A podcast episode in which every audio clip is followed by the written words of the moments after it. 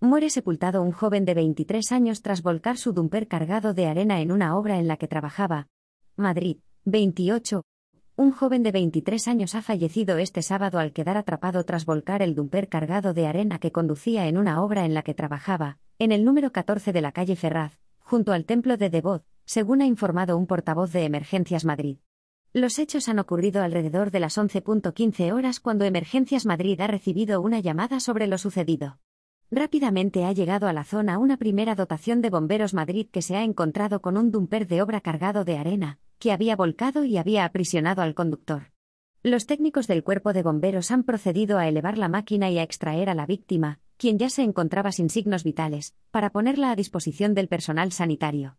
Para esta extracción, los bomberos han utilizado una retroexcavadora que se encontraba en la propia obra, y que les ha ayudado para las labores de elevación de la máquina, según ha informado Bomberos Madrid.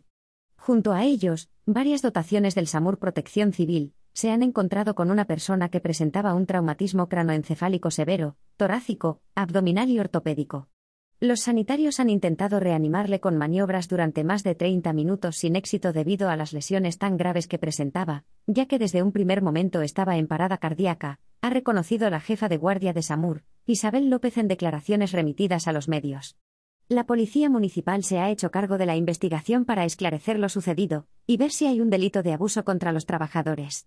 A su vez, les ha acompañado un indicativo de la Policía Científica de esta misma unidad para aportar más información a la investigación. Asimismo, SAMUR PC ha asistido a en la obra a varios compañeros del fallecido.